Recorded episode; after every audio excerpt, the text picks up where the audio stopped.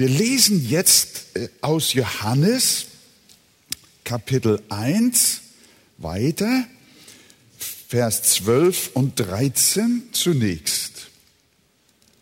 Allen denen aber, die ihn aufnahmen, gab er Vollmacht, Gottes Kinder zu werden, denen, die an seinen Namen glauben, die nicht aus Geblüt, noch aus dem Willen des Fleisches, noch aus dem Willen des Mannes, sondern aus Gott geboren sind.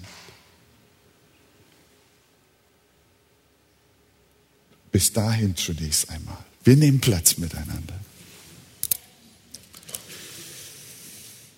Unser Abschnitt beginnt, wie ihr gehört habt, mit den Worten, wie viele ihn aber aufnahmen. Da war also ein Aber. Vorher hieß es, das Licht leuchtet in der Finsternis und die Finsternis hat es nicht begriffen. Niemand, nicht einmal die Seinen, haben Jesus aufgenommen als ihren Herrn und Erlöser. Und deshalb muss jetzt ein Aber her. Denn obwohl keiner begriffen hatte, die Finsternis hat es nicht begriffen, und sie alle ablehnten, waren aber, waren aber, waren aber, waren aber, doch Menschen da, die Jesus aufnahmen. Keiner begreift, aber einige begreifen doch. Alle hassen den Sohn Gottes, aber einige nehmen ihn dennoch auf. Und sie glauben an seinen Namen. Und da fragt man sich natürlich, was sind das für Ausnahmemenschen? Er kommt in sein Eigentum, die Seinen nehmen ihn nicht auf. Das Licht leuchtet in der Finsternis und die Finsternis hat es nicht begriffen. Wir haben darüber letztes Mal gesprochen, wie der natürliche Mensch geartet ist. Er kann nicht, der natürliche Mensch vernimmt nichts vom Geiste Gottes. Und nun steht, aber, wie viele ihn aufnahmen, gab er Macht, Gottes Kinder zu heißen. Was war die Ursache ihrer Christusannahme? Wie kommt es, dass doch einige da sind, die Christus annehmen? Kann man das einfach so beantworten und sagen, es war eine intellektuelle Entscheidung, eine kluge Entscheidung, die sie getroffen waren etwas klüger als, die, als der Rest der Welt. Kann man sagen, dass sie besseren Durchblick hatten? Nein, nein, nein, Johannes lehnt das konsequent ab. Das ist nicht die Ursache, warum trotz nahezu Unmöglichkeit niemand Jesus annimmt, doch welche da sind, die ihn annehmen. Er sagt, die ihn annehmen, das sind die, die nicht aus dem Blut, noch aus dem Willen des Fleisches, noch aus dem Willen des Mannes, sondern das sind die, die aus Gott geboren sind. Hier kommt er zur Antwort. Es handelt sich also nicht um Leute, die ihren Glauben von Oma und Opa vererbt bekommen haben, die in der christlichen Tradition irgendwie gelebt haben, auch nicht solche, die sehr viel guten Willen hatten, sondern um solche, die aus Gott geboren sind. Die sind es, die Christus aufnehmen und die an seinen Namen glauben. Es beginnt also mit der Wiedergeburt, einem souveränen Gnadenakt Gottes. Und der füllt ihr Herz mit Glauben. Diese Reihenfolge bestätigt Johannes auch in seinen Briefen. In 1. Johannes 5 sagt er ganz klar, wer da glaubt, dass Jesus sei der Christus, was ist das für einer? Der ist von Gott geboren. Erst das Leben und dann die Entscheidung, dann der Glaube, dann die Bekehrung. Der ist aus Gott geboren. Wenn jemand also Glauben an Christus hat, dann ist das auf die neue Geburt zurückzuführen. Glaube ist eine Frucht dieses neuen Lebens aus Gott, ohne die der Mensch geistlich unfähig ist. Die Finsternis hat es nicht begriffen. Jemand hat mal gesagt, in einem unwiedergeborenen Menschen ist so wenig Glauben, genauso wenig Glauben wie Wasser im Feuer ist. Spurgeon hat gesagt, in einer unwiedergeborenen Seele ist auch nicht ein Gramm Glaube. Er ist tot, geistlich tot. Er vernimmt nichts vom Geist Gottes. Er begreift es nicht, obwohl das Licht in die Finsternis kommt. Begreift er es nicht, keiner. Aber, aber damit ist Gott nicht am Ende. Sein Heilsplan ist nicht gescheitert, sondern er setzt in seiner Macht einen Kontrapunkt, ein Aber, indem er einen Überrest, eine Auswahl der Gnade, wie der Apostel das nennt, zu geistlichem Leben erweckt und diese nehmen doch den Heiland auf. Die glauben doch an den Messias. Das hat der Herr getan zu seiner Ehre, zum Lobe seines herrlichen Namens. Dass Johannes uns diese Lehre von Gottes gnädiger Auserwählung gleich zu Beginn seines Evangeliums vorstellt. Müssen wir verstehen. Er kommt gleich zu der Frage der Neugeburt. Erst, wer ist Christus? Das Wort.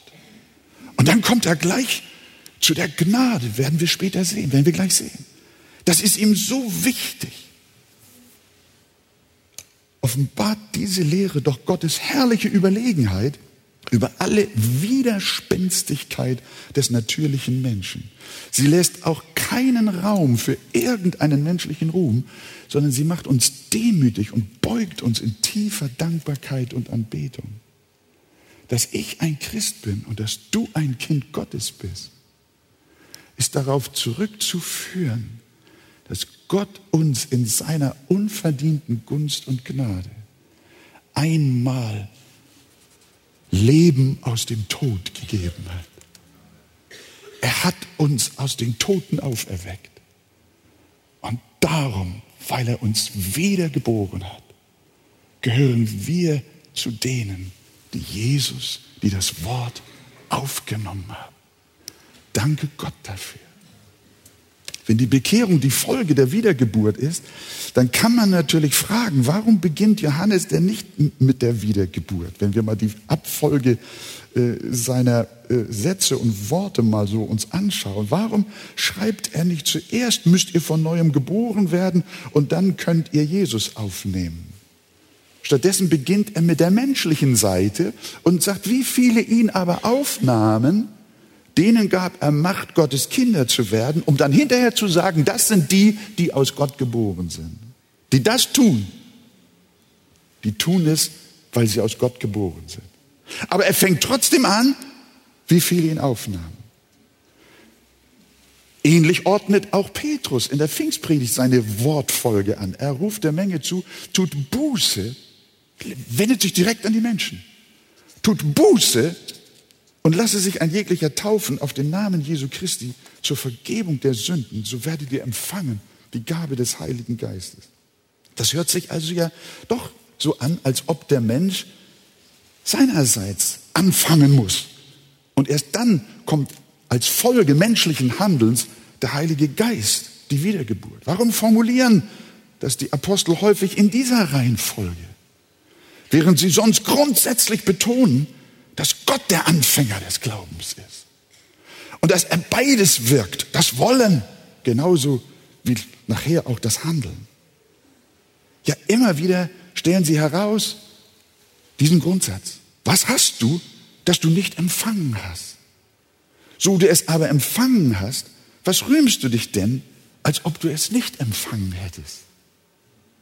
Dieser biblische Grundsatz macht klar, dass alles, was wir zu unserer Bekehrung beitragen können, nur das ist, was wir vorher von Gott empfangen haben. Verstehen wir das? Hast du Bereitschaft für den Herrn? Woher hast du sie? Doch nur, weil Gott sie dir vorher geschenkt hat. Hast du Glauben, hast du Buße? Dann doch nur, weil Gott sie dir vorher aus Gnade geschenkt hat. Also die Errettung beginnt niemals durch unser Anfangen, sondern Gott ist uns immer einen Schritt voraus. Wir können seiner Gnade niemals zuvorkommen. Deshalb zuerst die Wiedergeburt und dann die Annahme. Aber warum beginnen die Apostel ihre Predigten dennoch häufig andersherum? Und wir tun das, wenn wir Menschen zum Glauben rufen, in der gleichen Weise. Und wir sollten es auch tun. Weil die Bibel ebenso auch die Verantwortlichkeit des Menschen lehrt. Sie wird durch die biblische Prädestinationslehre keinesfalls geschmälert, unsere Verantwortung.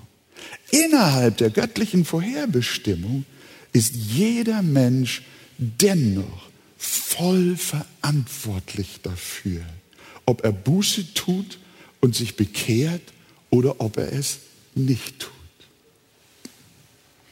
Das ist für die Bibel kein Widerspruch. Für sie ist das eine ebenso wahr wie das andere. Das wird zum Beispiel am Kreuzes geschehen. Ganz klar. Petrus predigt in der Pfingstgeschichte in Vers 23 so, diesen Jesus, der nach Gottes festgesetztem Ratschluss und Vorsehung dahingegeben worden war, habt ihr genommen und durch die Hände der Gesetzlosen ans Kreuz geschlagen und getötet. Was sehen wir in diesem Vers? Wir sehen einmal die Vorherbestimmungslehre. Menschen haben nach Gottes festgesetztem Ratschluss, so heißt es, und nach seiner unwiderruflichen Vorsehung haben sie ihn ans Kreuz geschlagen. Es geschah etwas, was Gott vorherbestimmt hat. Nach unserer Logik müsste der Vers dann aber weiter lauten, darum konntet ihr ja nicht anders, als Jesus umzubringen. Ihr seid unschuldige Opfer der Vorherbestimmung. Sagt Petrus aber nicht. Er schwenkt von der Vorherbestimmungslehre sofort zur Verantwortungslehre. Und das innerhalb eines Satzes. Er sagt, Jesus, der nach Gottes festgesetztem Ratschluss und Vorsehung dahingegeben worden war, Vorhersehung. Den habt ihr umgebracht. Nicht die Vorherbestimmung, sondern ihr. Ihr seid schuldig. Ihr seid verantwortlich. Wenn Gott auch alle Dinge durch das Geheimnis seiner ewigen Vorsehung lenkt und regiert, bleibt der Mensch nicht ein, bleibt der Mensch ein moralisches Wesen, das für sein Handeln verantwortlich ist. Und genau das ist der Grund, warum zum Beispiel Petrus, ohne das glorreiche Geheimnis der Erwählungslehre näher zu erläutern, direkt den Menschen zuruft. So tut nun Buße und bekehrt euch, dass eure Sünden vertilgt werden. Auch Paulus wandte sich unmittelbar an den Kerkermeister und appellierte geradewegs an ihn. Glaube an den Herrn Jesus Christus, so wirst du und dein Haus selig. Die Apostel wussten ganz genau, dass hinter jeder Bekehrung Gottes ewiger Ratschluss steht. Und dennoch appellierten sie an ihre Verantwortung. So warnte der Apostel zum Beispiel die Juden. Euch musste das Wort Gottes zuerst verkündigt werden. Da ihr es aber von euch stoßt und euch selbst des ewigen Lebens nicht würdig achtet, siehe, so wenden wir uns zu den Heiden. Und genau darum beginnt auch Johannes mit den Worten, wie viele ihn aufnahmen. Wie viele ihn aufnahmen, denen gab er Macht, Gottes Kinder zu werden. Und darum ist auch unsere Botschaft an einen jeden. Nimm Jesus auf. Nimm ihn an. Tue Buße. Wir haben nicht den Auftrag herauszufinden, wen Gott unter dem großen Geheimnis seiner Gnadenwahl im Einzelnen zu seinen Erwählten zählt, das ist Spekulation, das ist nicht unser Auftrag. Das weiß Gott alleine. Unser Auftrag ist es, allen Menschen das Evangelium zu verkündigen. Und deswegen ist der Ruf heute Morgen hier im Hause und auch draußen an den Bildschirmen, ist der Ruf, tu Buße und bekehre dich. Ist der Ruf, glaube an den Herrn Jesus Christus. Wenn du es tust und deiner Verantwortung gerecht wirst, dann können wir klären, was ist die Ursache, dass du zu einer solchen Gnade gekommen bist, Jesus anzunehmen, Buße zu tun, dich für ihn zu entscheiden. Und dann sagt Johannes, jetzt hör gut zu, jetzt erkläre ich dir etwas. Du hast Jesus angenommen, du hast dich bekehrt, aber das ist deshalb, weil ich dir die Gnade des neuen Lebens geschenkt habe, weil ich dich lebendig gemacht habe, weil ich dich erweckt habe, weil meine Gnade an dir gewirkt hat. Das Licht scheint in der Finsternis. Die Finsternis hat es nicht begriffen. Aber dennoch sind da Menschen, die Jesus annehmen. Darum der Appell Gottes heute Morgen an diejenigen, die noch nicht Jesus Christus angenommen haben. Es liegt an dir. Es ist deine Verantwortung. Es ist deine Entscheidung, dich zu bekehren, Buße zu tun, an den Herrn Jesus Christus zu glauben. Und ich bin sicher, dass hier im Haus eine unglaubliche Spannung herrscht, während solche Worte ausgesprochen werden. Hier ist eine Spannung, die vom Himmel kommt. Ein Geheimnis, das wir nicht erklären können, aber das wir glauben dürfen. Wenn Gott sagt, da ist Vater, Sohn und Heiliger Geist und die drei Personen sind eins, dann kann ich das nicht erklären. Aber ich kann es glauben und niederfallen, weil die Bibel es sagt. Und wenn die Bibel sagt, da ist eine göttliche Gnadenwahl auf der einen Seite und auf der anderen Seite ist da deine Verantwortung, dann kann ich das auch nicht logisch zueinander bringen. Aber ich kann es glauben und anbeten und sagen, Gott, wenn das die Botschaft der Bibel ist, dann will ich beide Wahrheiten stehen lassen, beide Wahrheiten glauben, beide Wahrheiten verkündigen, denn keines deiner Worte ist unwahr. Alle deine Worte sind die Wahrheit in Jesu Namen. Amen. Und deshalb beides. Du bekehre dich heute in Jesu wunderbaren Namen. Ich glaube, es wird geschehen. Auch Menschen, die hier nicht unmittelbar im Hause uns zuhören. Das ist meine feste Überzeugung dass die Worte Johannes wirken, die nicht aus dem Willen des Fleisches, sondern aus Gott geboren sind.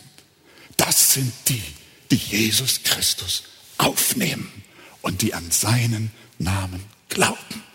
Amen. Und das Wort wurde Fleisch und wohnte unter uns. Und wir sahen seine Herrlichkeit, eine Herrlichkeit als des Eingeborenen vom Vater voller Gnade und Wahrheit. Johannes legte Zeugnis ab von ihm, rief und sprach, dieser war es, von dem ich sagte, der nach mir kommt, ist vor mir gewesen, denn er war eher als ich. Und aus seiner Fülle haben wir alle empfangen, Gnade um Gnade. Denn das Gesetz wurde durch Mose gegeben, die Gnade und Wahrheit ist durch Christus geworden. Niemand hat Gott je gesehen der eingeborene Sohn, der im Schoß des Vaters ist, der hat Aufschluss über ihn gegeben. Ist fantastisch. Jetzt äh, geht Johannes nochmal zu der Person Jesu, erklärt uns noch näher, was das Wort ist. Und dann entfaltet er die Gnade, von der er in der Angelegenheit der Wiedergeburt gerade eben gesprochen hat. Lasst uns Platz nehmen, liebe Geschwister. Und ich wünsche euch wirklich einen reichen Segen beim Anschauen und Betrachten auch dieses wunderbaren Johanneswortes. Es gibt Bibellehrer, die sind der Meinung, dass dieses Wort, Johannes 1, Vers 14, und das Wort wurde Fleisch und wohnte unter uns, wohl mit das bedeutendste Wort in der ganzen Bibel sei, weil es so eine Kernaussage ist, auch über Jesus. Nachdem uns Johannes aufgeklärt hat, wer denn der Christus ist, nämlich der ewige Sohn Gottes, zeigt er uns etwas über die Beschaffenheit der Person Jesu Christi. Er sagt, dass er Fleisch, dass er Mensch wurde. Was bedeutet das? Manche meinen, dass er seine Göttlichkeit aufgab und stattdessen, stattdessen Mensch geworden ist. Also eine Auswechselung seiner Natur. Äh, manchmal sind dann auch Weihnachtslieder ein Stück weit verfänglich. Ihr könnt euch alle an das Weihnachtslied erinnern, Lob Gott, ihr Christen, allzu gleich. Singen wir ja fast immer, wenn Weihnachten ist. Und dann heißt es in Vers 4, und gibt die klare Gottheit dran. Das ist sehr verfänglich, wenn nicht sogar falsch. Denn Johannes sagt ja nicht, das Wort verwandelte sich in Fleisch, sondern er sagt, das Wort wurde Fleisch. Und was er darunter versteht, das erklärt er selber und auch Paulus an anderen Stellen, dafür haben wir jetzt nicht die Zeit. Ich, ich bleibe bei Johannes. Er erklärt das eigentlich selber, was er darunter versteht. Ihr wisst, wir arbeiten nach dem Prinzip, dass die Bibel sich selber auslegt und sich selber erklärt. In Johannes 4, Vers 2 heißt es, ein jeglicher Geist, der da bekennt, dass Jesus Christus in das Fleisch gekommen ist, der ist von Gott. Das Wort wurde Fleisch bedeutet demnach also, dass es unverändert göttlich war, aber in dieser Göttlichkeit in das Fleisch gekommen ist in das Menschsein hineingekommen ist. Als Jesus Fleisch wurde, hörte er nicht auf, Gott zu sein. Das müssen wir verstehen, müssen wir lernen.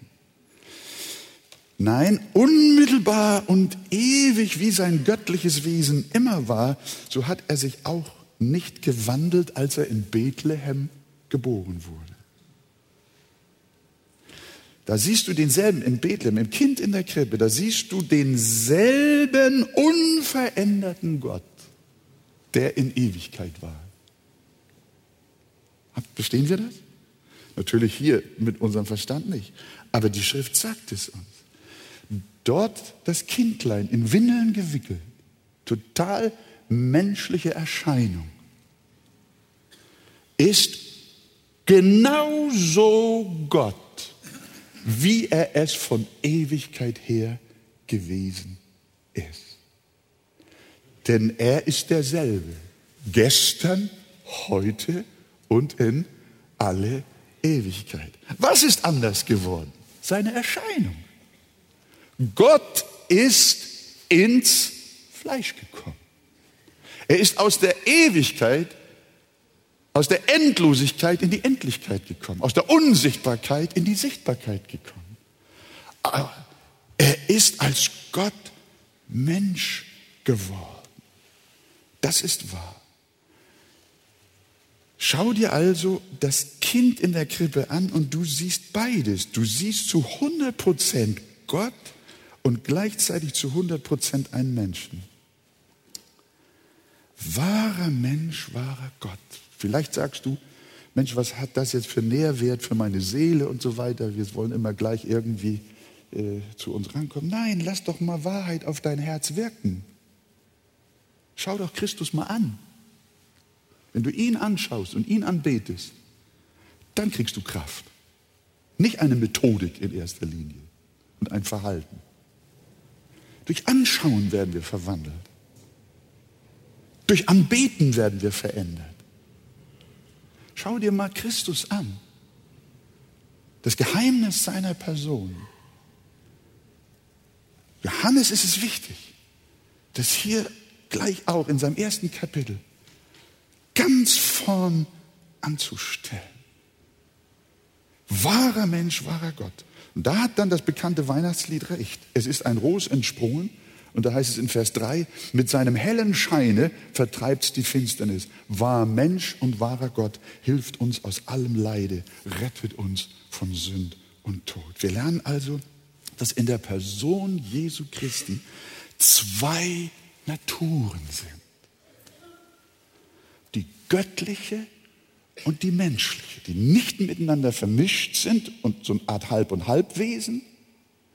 Nein, die unvermischt, gleichzeitig untrennbar in einer Person beieinander sind.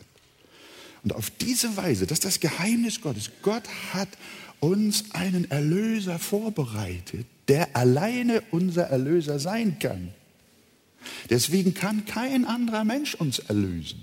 Jesus ist in seiner Gestalt, in seiner Doppelgestalt einzigartig.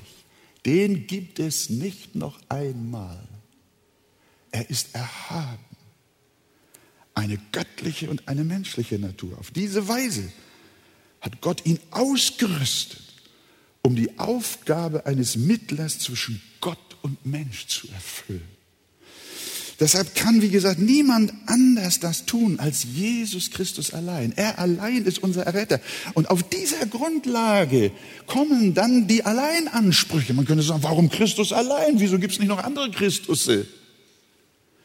Petrus ruft und es ist in keinem anderen Heil. Es ist auch kein anderer Name unter dem Himmel den Menschen gegeben, darin wir sollen selig werden. Warum sagt er das? Warum sagt Jesus selbst, niemand kommt zum Vater, denn durch mich?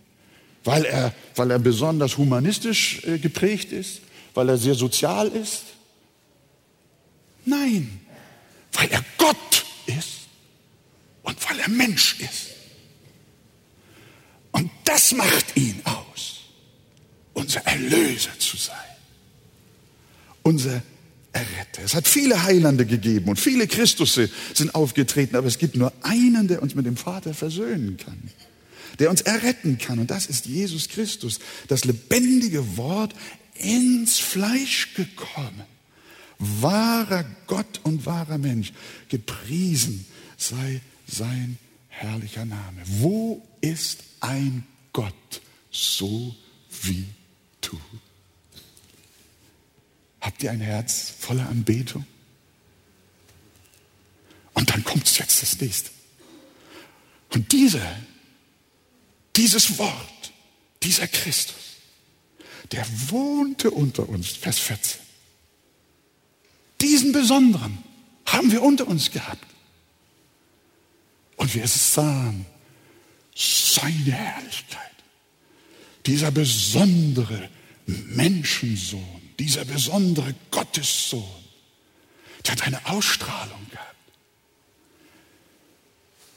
Die Gemeinschaft mit ihm war Herrlichkeit für seine Jünger. Wir sahen seine Herrlichkeit, der ins Fleisch gekommen ist, der wohnte unter ihnen, genauer gesagt, zeltete unter ihnen. In dem Herrn Jesus Christus, ihrem Meister, war Gott unter ihnen gegenwärtig. Das merkten und fühlten sie nicht nur, sondern sie haben das auch gesehen. Die drei Jahre, die Jesus mit ihnen war, waren wundersame Jahre. Mal haben sie den Meister verstanden, weil er seine Menschlichkeit darlegte. Wenn er dann auch sagte, niemand weiß Zeit und Stunde als allein der Vater. Oh ja, endlich ist er einer von uns. Aber dann lesen wir wieder, er kannte die Menschen von ferne und wusste, was in ihren Gedanken war. Wer ist das? Was sagen die Menschen, wer ich bin? Dann kommt da die blutflüssige Frau, die rührt den Heiland an, die große Menschenmenge umgibt ihn und dann fragt er wie ein Mensch, wer hat mich angerührt? Die Jünger sagen, Meister, ist doch logisch, so viele Leute um dich rum, das schüpft und stoßt doch mal. Nee, nee, nee, nee, sagt er. Aber er fragt, wer hat mich angerührt? Jesus wusste alles. Mal war er der Allwissende, der Gottessohn. Mal war er der Menschensohn. Mal hat er Hunger gehabt, wie sie alle. Und dann vermehrte er das Brot, das in die Augen überging. Sie sahen, wie er einem Menschen gleich auf dem Boot vor Müdigkeit eingeschlafen war, aber dann sahen sie, wie er Sturm und Wellen zugleich Befehl gab. Und die Gewalten der Natur seiner göttlichen Stimme gehorchten. Dann fragte er als begrenzter Mensch, ich sagte schon, wer hat mich angerührt? Lesen wieder von seiner Allwissenheit. Ihr könnt die Bibel mal durchgehen. Das ist ein Hell und ein Dunkel, ein Gottsein und ein Menschsein. Er wusste wohl, diese Doppelnatur ihres Meisters versetzte die Jünger in Erstaunen. Mal sahen sie die Begrenztheit des Menschensohnes Jesus und mal sahen sie die Gottheit, die Herrlichkeit des einzigen Sohnes vom Vater. Und sie konnten das Geheimnis der Person nicht ergründen. Es war ihnen rätselhaft. Sie waren ihm nahe und dann manchmal doch so fern. Wer bist du? Mit wem hatten sie es da nur zu tun? Sie wunderten sich nur immer und immer wieder. Und es kam dann auch zu Bekundungen wie der des Thomas. Mein Herr und mein Gott. Dann schäumte es aus ihnen heraus. Oder Petrus, der wusste auch immer nicht, was Sache war. Aber auf einmal sagte er, ja, du bist Christus, der Sohn des lebendigen Gottes. Und dann heißt es, das hat dir kein Mensch gesagt. Das hat dir mein Vater im Himmel gesagt. Einmal nahm der Herr Petrus und Jakobus und Johannes mit auf einen hohen Berg. Da wurde er vor ihren Augen verwandelt. Sein Leib wurde auf einmal transparent. Das ist eine gewaltige Geschichte. Hinter all diesen Berichten steht das, was Johannes hier am Anfang seines Evangeliums sagt. Da erleben wir die Herrlichkeit einer Person, Gott ist und Mensch ist. Ein tiefes Geheimnis. Und Jesus sagt, kommt mal ihr drei. Johannes war auch dabei. Interessant ist, Johannes äh, er erwähnt ja in seinem Evangelium nicht ein einziges Mal seinen eigenen Namen. Aber die anderen, die waren dann so freundlich und haben auch Johannes erwähnt. Deswegen wissen wir von den anderen, dass Johannes dabei war. Johannes war dabei. Wer war es noch? Petrus natürlich, der musste dabei sein. Und Jakobus. Und dann haben, hat er die drei mitgenommen. Jetzt hat er ihnen etwas gezeigt. Auf einmal glänzt er. Licht kommt durch. Hell wie die Sonne. Rein und weiß wie Schnee. Eine Erscheinung.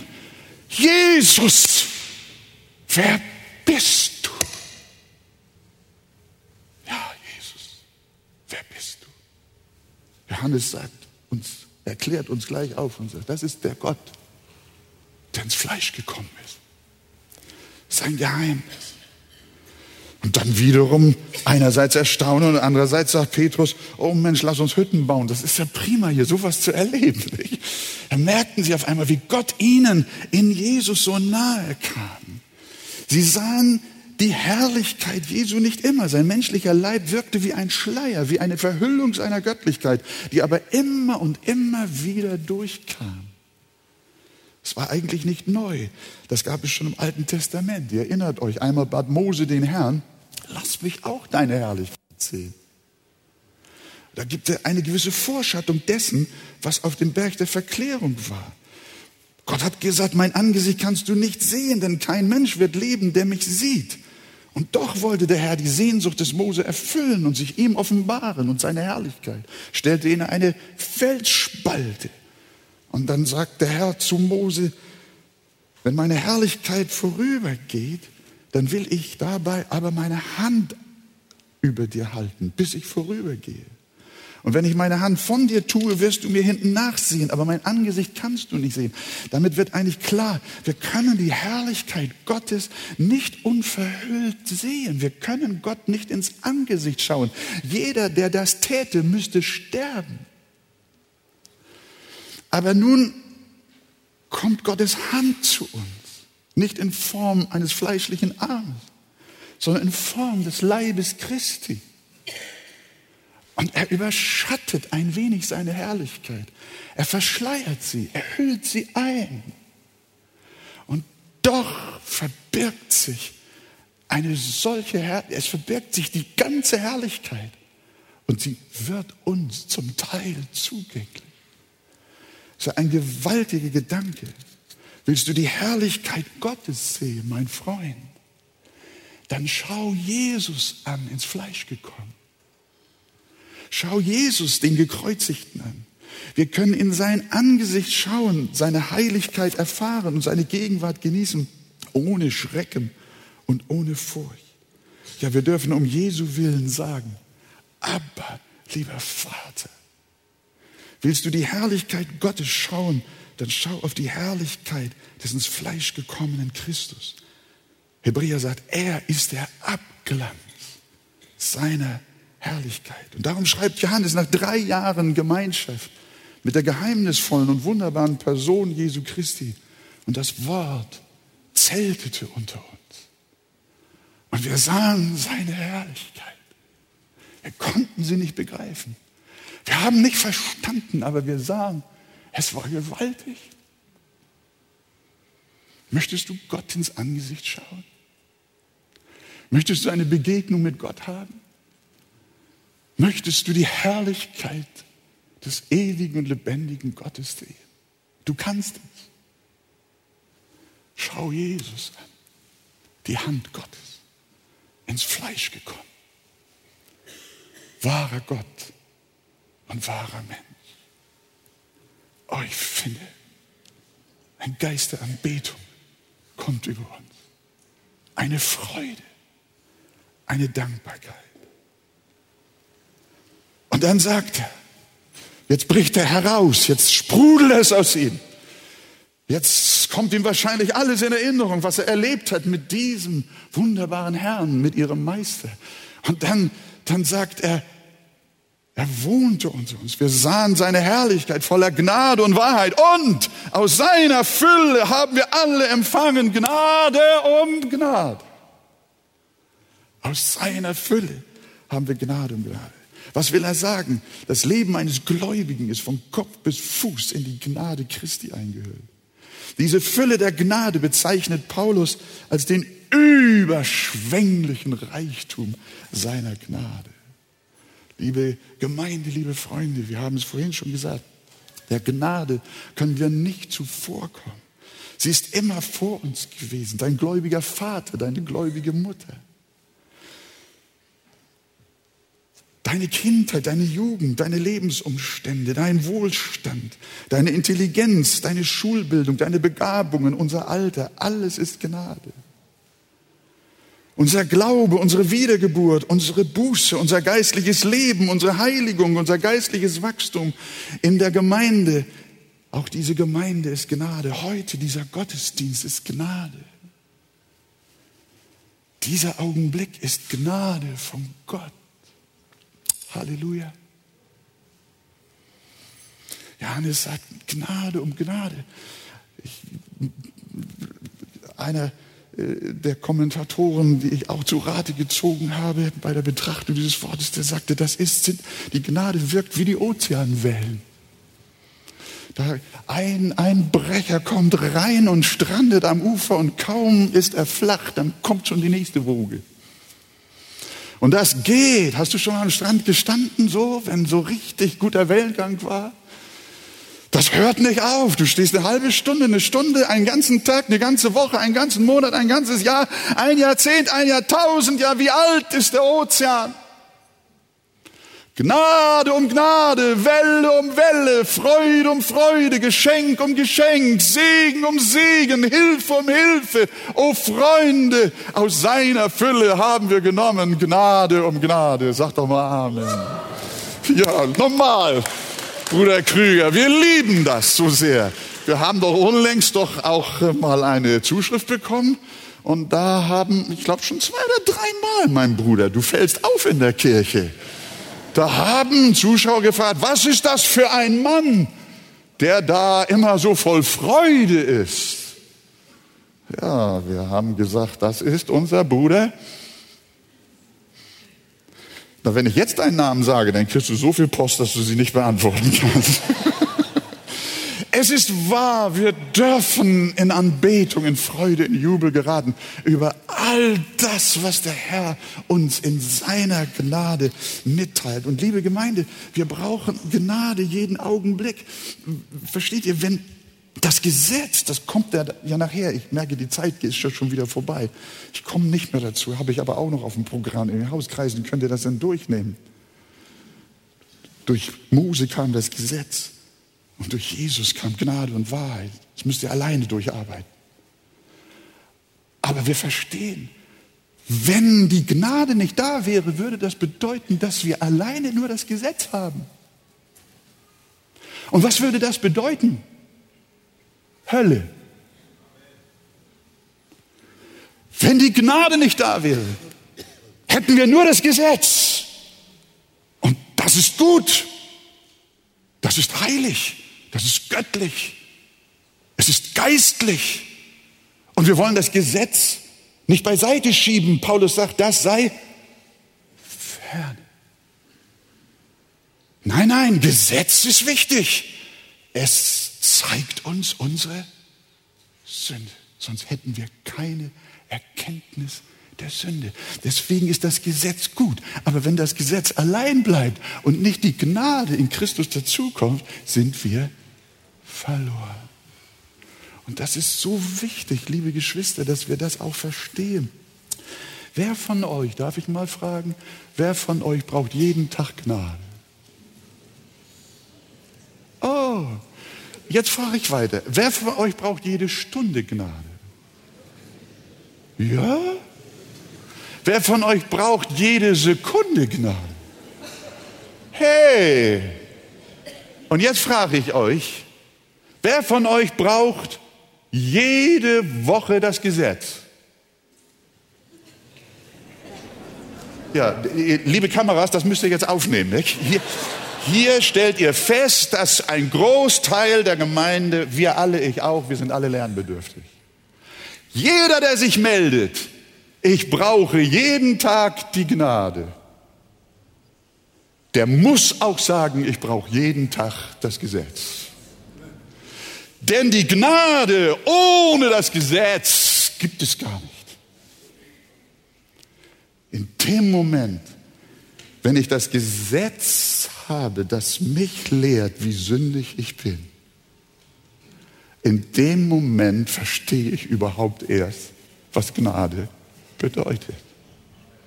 Und deswegen, wenn du jede Woche Gnade brauchst, dann brauchst du jede Woche das Gesetz.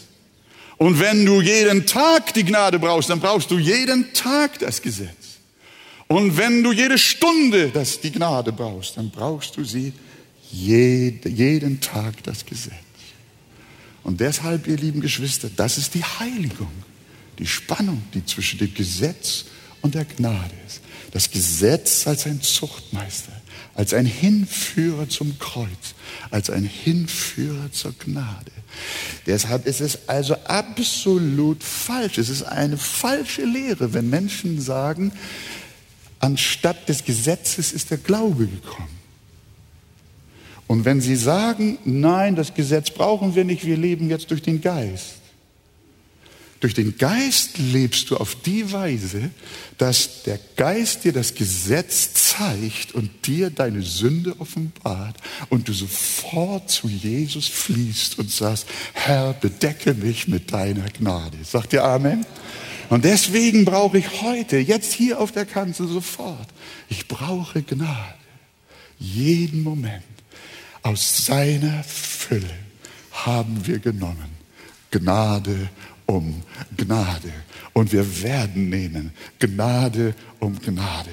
Wir leben durch die Gnade bis in Ewigkeit. Und alles Volk sagt Amen. Wir stehen auf miteinander.